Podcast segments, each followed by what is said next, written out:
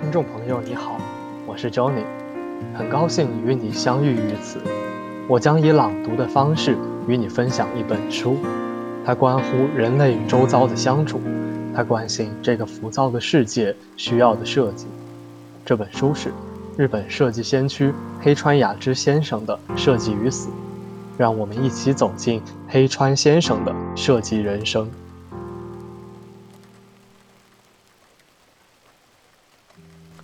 逆向思考才能领悟重要的道理。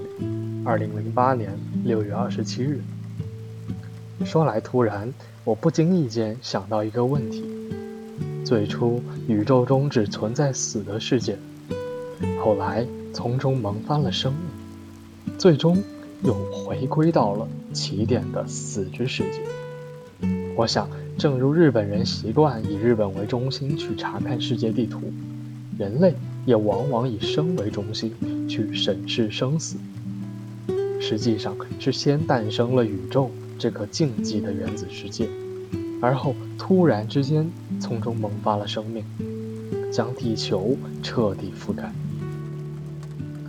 如此想来，所有生命的故乡皆为宇宙，我们人类作为生命体，不过是来自生命世界的旅行者。写出上面这番话的同时，我想到另外一种看待世界的方法。很久之前，我曾这样写过：地球上的一棵树扎根地下，屹立不倒；我们人类立足于大地，行走于天地之间，靠呼吸空气而活着。在我们人类看来，树木生根于大地，繁茂挺立。但是存活在地表之下的上亿个生命体，他们又怎么看待这种情形呢？对他们来说，地下才是自己的世界，无疑就像生活在天地之间的人类认为地面以上才是自己的世界一样。请试想一下，将大树上下颠倒过来的情形。当天地逆转之时，树木看起来就像将枝叶扎向空中，而根须却向地底蔓延舒展。无论是大地还是空中，树木都要汲取养分、呼吸空气，才能存活下去。对生与死的理解亦是如此，翻转、逆向去思考，方能明白某些重要的道理。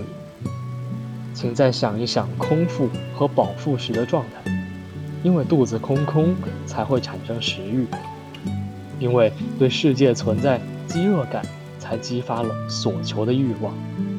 对人类来说，两者都是天性，是本来面目。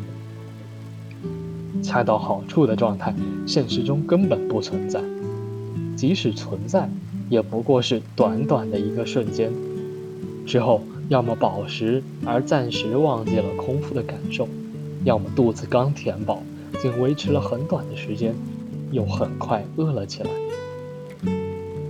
饥饿的状态正是人类的常态，人总是处于不停的渴求之中，永远不会满足于现状，这才是人类最本真的面貌。而奋发向上、不断挑战的力量，也正来源于此。性欲、食欲、追求自由的欲望等等，在各方面都充满欲求的人们所持有的蓬勃生命力，正源自饥饿感。无法满足于现在的形态，才是生命力之所在。